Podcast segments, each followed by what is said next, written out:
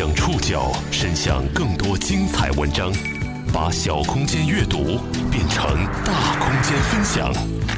报刊选读，把小空间阅读变成大空间分享。欢迎各位收听今天的报刊选读，我是宋宇。今天为大家选读的文章摘自《南方周末》。告别我的爱，I never say goodbye。告别我的高中，I want a new life。告别那些你靠、成功和失败。告别那个起早贪黑的时代。告别我的同窗，不是分开。告别我的梦想，不是拜拜。又逢一年高考季，我们又见到了亚洲最大的高考工厂——安徽省六安市毛坦厂中学万人送考的盛况。孩子们加油！高考必胜，祝孩子们金榜题名。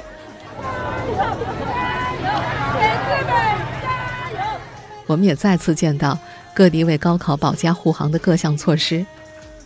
说个最直观的吧，这两天我们小区楼下的广场舞大妈都暂时停跳了，要为参加高考的考生们营造一个安静的迎考环境。整个社会都在为高考考生们加油鼓劲儿。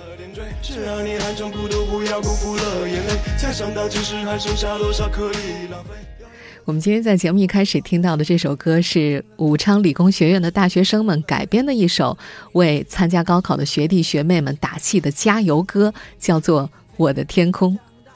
他们在歌里唱到：“告别原来的终点，就是我的新起点。只要我还有梦，就一定会成功。在我的天空。”我们也借用这首歌来祝福即将走进考场的九百七十五万高考考生们。今天的报刊选读和大家一起关注的话题呢，同样是和高考有关的。我们要来讨论一下已经执行了十五年的高考自主招生政策。节目当中所出现的所有考生都使用了化名。从二零零三年开始实施的高校自主招生，结束了此前高校只能在每年同一时间招考的历史。十五年来，自主招生试点范围不断扩大，从精英化变得普及化，但与之相关的争议也一直没有停歇。一项研究发现，家庭条件好、所在地区教育资源发达的学生更易获得青睐。而在欠发达地区，能通过这条路获得名校通行证的学生少之又少。报刊选读，今天和您一起了解高考自主招生十五年。电脑屏幕闪烁着，玲玲急促的点击着鼠标，输入自己的身份证号，十八个数字，小心翼翼的核对了一次、两次、三次。这才点下了查询键。页面弹出了两个字：“优秀。”这个女孩尖叫了起来。玲玲是北京市一所重点中学的高三学生，他小心翼翼输下身份证号码的这一天是二零一八年五月二十一号，北大公布二零一八年博雅计划初审结果的日子。两个月前。成绩一直在年级名列前茅的他，决定同时参加清华大学自主招生领军计划和北京大学自主招生博雅计划。这两项中国顶尖学府的自主招生被简称为“领军博雅”。北大博雅的初审评价一共有四个等级：优秀、良好、通过和不通过。这就意味着玲玲在高考前给自己上北大加保险，跨出了第一步。在全国，像玲玲这样报考自主招生的高三学生，二零一八年有八十二万名，相较于二零一七年的六十万，又增长了近百分之三十七。早在十五年前的二零零三年，首批二十二所入选国家“二幺幺”工程的重点高校启动了自主选拔录取改革试点，他们各自拿出百分之五的招生名额进行自主招生，通过自主招生之后，可以得到相应的高考降分政策。少则十到二十分，多则能够降一本线录取。此后，试点院校的范围不断扩大，到二零一八年三月，教育部公布的拥有自主招生权的高校名单已经有九十所。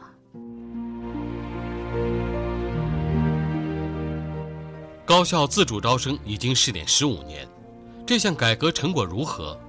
十五年中，它是否选拔出了更加优秀的人才？十五年过去。当试点自主招生的范围不断扩大，从最初的精英化到普及化，它有可能导向最终的高考招生改革吗？我们将通过几个参加自主招生的学子的故事，打开观察这一政策的小小窗口。报刊选读继续播出：高考自主招生十五年。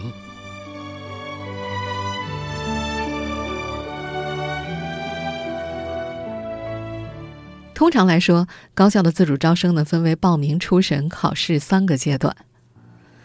从高二的暑假开始，玲玲的高中班主任就提醒她要留意自招考试的机会。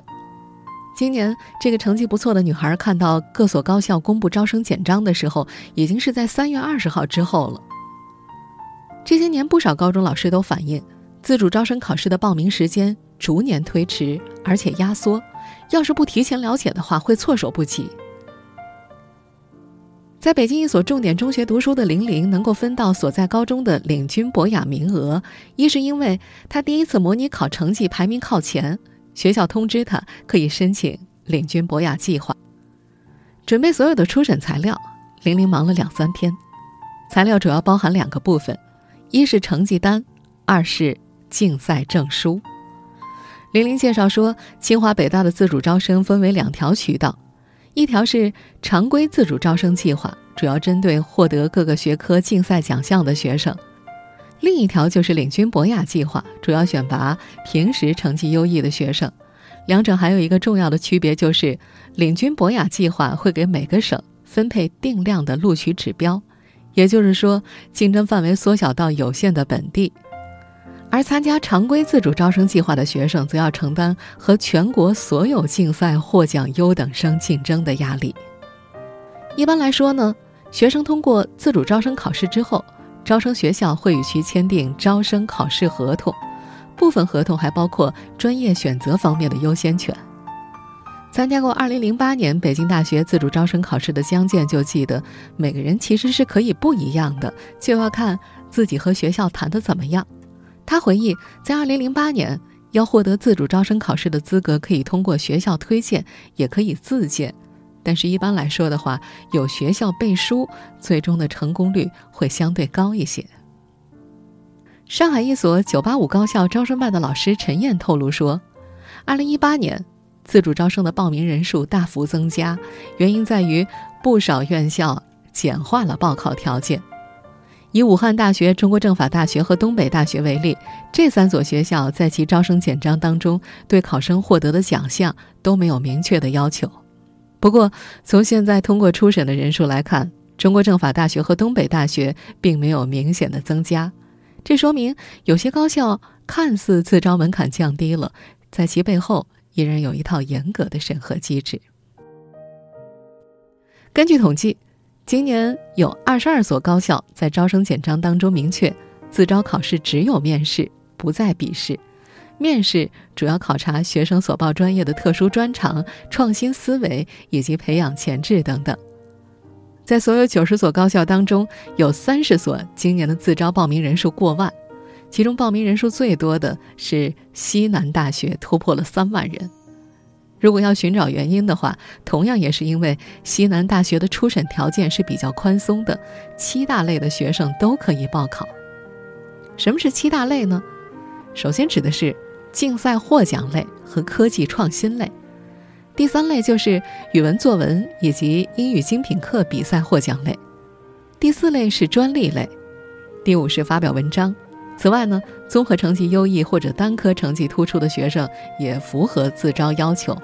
最后一类就是其他类学生了，比如像地理类、航模类、财经类、海洋类比赛获奖，或者是参加高校夏令营活动，也可以获得少数高校的自招机会。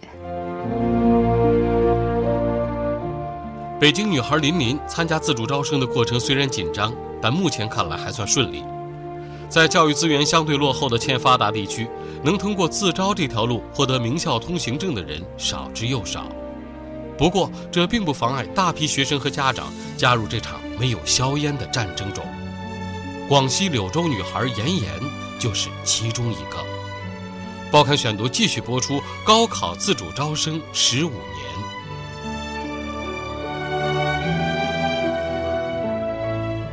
和北京女孩玲玲相比，广西女孩妍妍的自招之路要坎坷不少。回想起近一年前参加中科大自主招生考试面试的场景，这个女生下意识地扶了扶鼻梁上的黑框眼镜。二零一七年六月十一号下午，在面试开头短短五分钟之内，她也紧张的两次扶了扶这副黑框眼镜。那是二零一七年高考结束之后的第二天，她从广西柳州坐了四个多小时的高铁赶到广州，这是她第二次参加中科大的自主招生考试了。高二那年，为了参加中科大自主招生考试，这个女孩就提前一年参加了高考。她的数理成绩很优秀，先后拿过数学竞赛省级一等奖、物理竞赛省级二等奖。这个女生也很早就确立下念中科大的理想，因为中科大的物理专业是全国最好的。为了圆梦，妍妍2016年的春节是在安徽合肥度过的。当时，中科大少年班创新试点班针对自主招生考试有一个寒假培训。这个试点班呢，开设于2010年，是在中科大少年班的基础上拓展开设的。而中科大少年班呢，就是传说中的神童班了。它主要招收尚未完成常规中学教育，但是成绩优异的青少年接受大学教育。而妍妍所参加的这个创新试点班，则是把目光更多锁定培养高端科技创新人才。他报考时是二零一五年，这年妍妍刚好满足具有高中毕业文化程度，而且二零零零年一月一号以后出生的优秀高二含以下学生的招考条件。妍妍的父母打听到了试点班考前培训的消息，他们双双陪着女儿到合肥上课。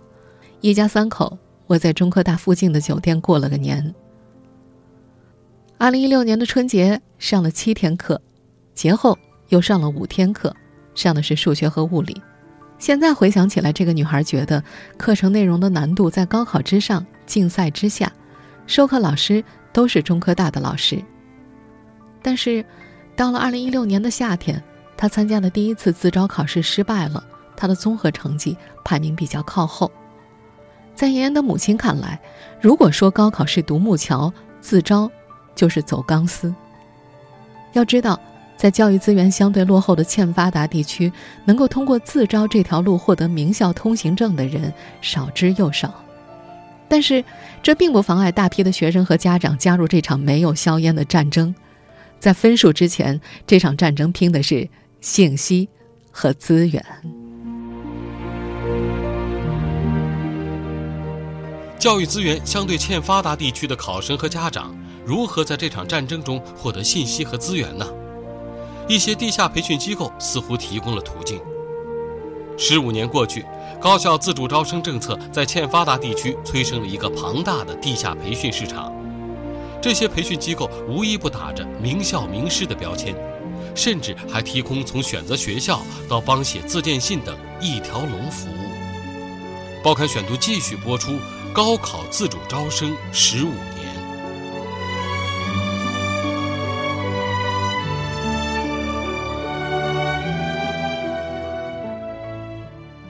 要到中科大读书的愿望是那么强烈。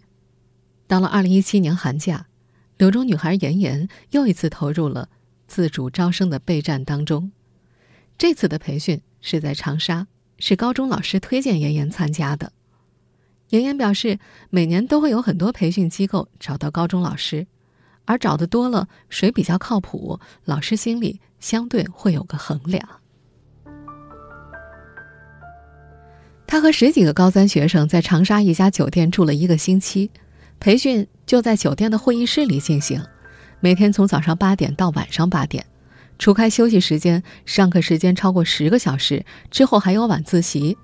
授课老师自称是北京四中等名校的在职老师。妍妍和父母并没有仔细核实那些授课老师的身份，他们也不愿意透露自己的姓名。妍妍说：“可能这种培训不算正规吧，但是为了能够对自招有所准备，这个女孩很愿意上这样的课。培训机构也并没有保证上这一周的课就能够通过自招考试，只是说了这么几个字。”有所帮助。如今，针对自招考试的培训机构五花八门，乱象丛生。南方周末的记者曾经致电一家郑州的培训机构，咨询人员介绍，只要三万学费，他们就可以为考生提供自主招生考试的一条龙服务，什么前期学校评估选择了，帮助写自荐信了，以及各项材料的筹备了，后期笔试、面试指导都可以。他们还自称专注研究自招考试超过十年，声称学校要什么，我们就把你的孩子包装成什么样子。面对记者的询问，这家机构的咨询人员还信心十足地说：“自招面试和公务员面试一样啊，我们请大学老师进行模拟面试，过了我们这一关，通过率不会低于百分之九十的。”他甚至承诺，如果最终没能通过自招考试，可以退还三分之一的费用。至于其他费用为什么不能退还呢？他给出的解释是需要打点大学老师，具体的细节就不愿意再做说明了。针对培训机构的上述说法，从事自招工作近十年的上海一所985高校的招生老师陈燕说：“高校的审核是不会轻易放过这些弄虚作假的行为的。就以发表论文为例吧，面试的时候，大学老师会和学生聊研究思路，如果是代笔的话，没几句话就会露馅儿了。另一方面，陈燕也并不否认面试有套路可循。”但是如果用套路来回答套路的学生，显然会被大学的面试官认为没有思想。从二零零三年至今，自主招生试点已经十五年，试点范围不断扩大，从最初的二十二所高校到如今的九十所。这项高考招生改革试点成功吗？检验标准无疑是自主招生是否选拔出了匹配高校需求的优秀人才。报刊选读继续播出。高考自主招生十五年，实际上就在二零一八年高校自主招生启动前夕，一项针对自招学生的研究就曾经引发过教育界的争议。这项针对北大、清华、人大三所高校的研究发现。因为自主招生而获得破格录取的学生，在学业表现等多个评价维度和统招生并没有显著差异。这项研究的数据来源于中国人民大学中国调查与数据中心所主持的首都大学成长追踪调查项目。首轮调查是于2009年开始的，对象是2006年和2008年入学的北京15所高校大学生。此后，于2010年到2013年。追踪调查了四次。由于早年拥有自主招生权的学校很有限，这项研究仅分析了调查数据当中北大、清华和人大的部分。该项研究的第二作者，深圳大学心理与社会学院主力教授李忠禄坦诚，样本量的不足也是研究受限的一个重要原因，以至于北京大学教育学院的教授卢晓东就此提出了质疑。他认为。把三所高校样本量混为一谈，得出的结论是有失偏颇的。但这项研究的第二作者李忠禄透露，他们在研究时曾经把三所高校的样本量分开进行过统计测量，结论竟是一致的，因此才把三所高校的样本量合在一起进行讨论。那么，这是否意味着拿到优先权的自招生并没有达到普遍期待的优秀呢？吴小刚根据数据分析认为。自主招生学生与普通学生在学业表现、社会表现、毕业规划以及毕业实际去向上没有什么明显的差异。但北京大学教育学院的卢晓东认为，自招学生的研究应该局限于大一阶段，因为此后学生的各方面表现更多归因于大学教育，而不应该停留在高中阶段优秀的结果导向。在这项研究的作者。香港大学社会科学部教授吴小刚看来，自主招生在另一个层面上是一种教育不公平，因为根据他的研究发现，往往家庭条件好、所在地区教育资源发达的学生更加容易获得自主招生的青睐。实际上，这类质疑并不罕见，因为近年自主招生考试体系也在不断的演变，其中以2012年、2014年两次改革力度最大。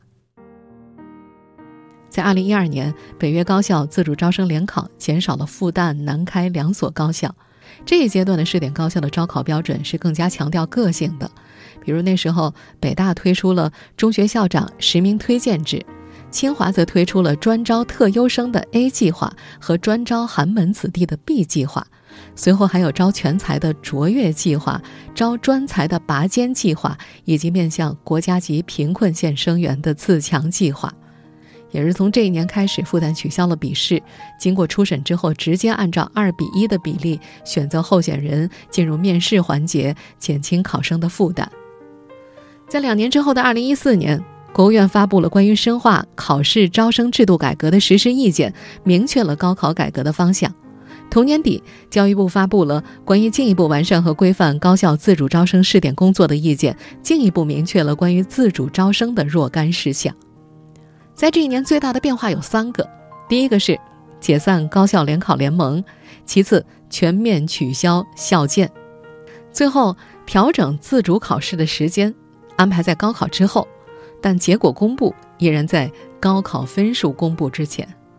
在吴小刚看来，这三个变化更加有利于促进自主招生走向公平公正。二零一七年的那个盛夏。高考出分的前几天，广西柳州姑娘妍妍还是没有等到中科大发来的通过自招考试的短信。她上网查询自己的排名，还是差了那么点儿。高考分数出来之后，她距离中科大的录取分数线差了十分，而高考分数比妍妍低了十分的同班同学杨宇，却考上了北大。杨宇从高一就开始搞竞赛。高二拿到了全国化学竞赛的银牌，获得北大自主招生降一本录取的资格。这让妍妍的心里有些不是滋味儿。他说：“这事儿很难说得清公平。”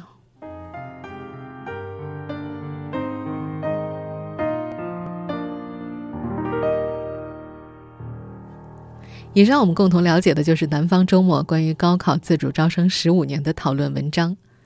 当然，参加自主招生考试的八十二万考生只占今年九百七十五万高考考生的一小部分。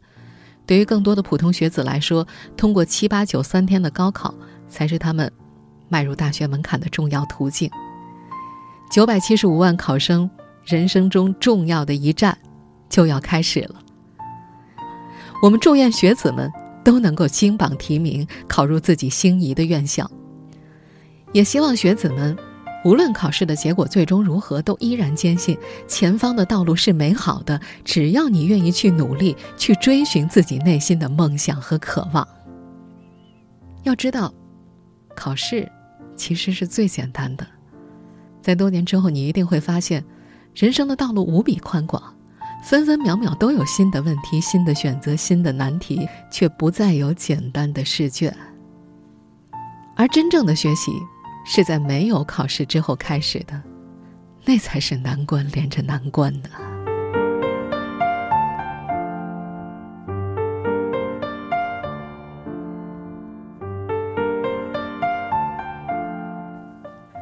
我是宋宇，感谢各位的收听。了解节目复播，您可以关注“报刊选读”的公众微信号“宋宇的报刊选读”，或者登录在南京网易云音乐。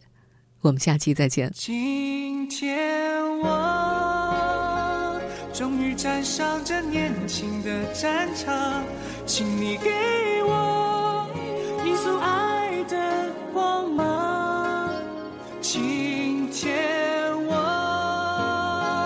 想要走向这挑战的远方，我要把这世界为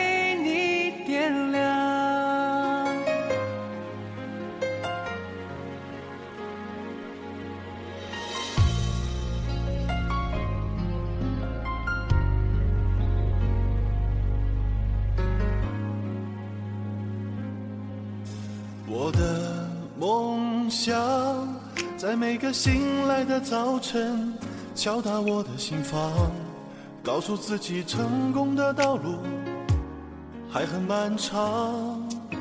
我的梦想，在每次把握机会，表达自我主张，展现给你年轻但一样宽阔的胸膛。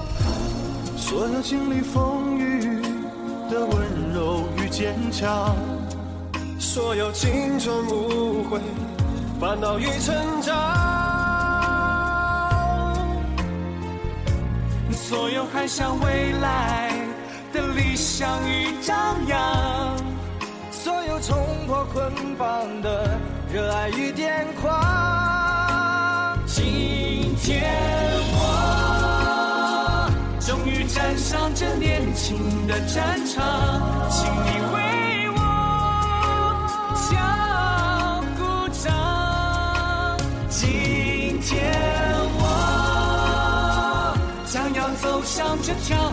的远方，我要让这世界为我激荡。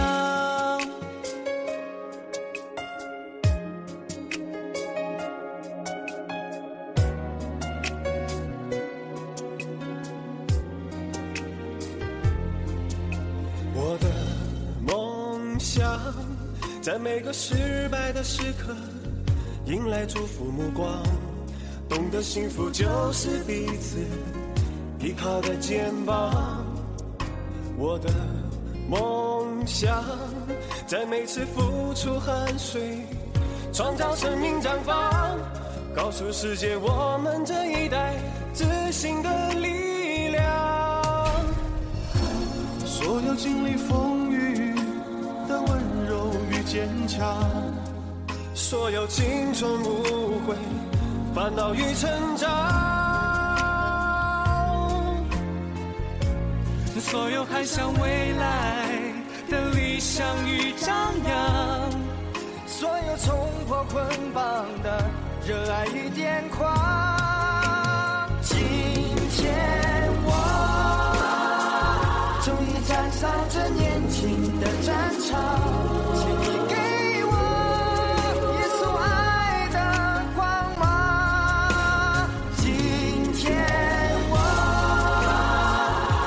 将要走向这挑战的远方，我要把这世界为你点亮。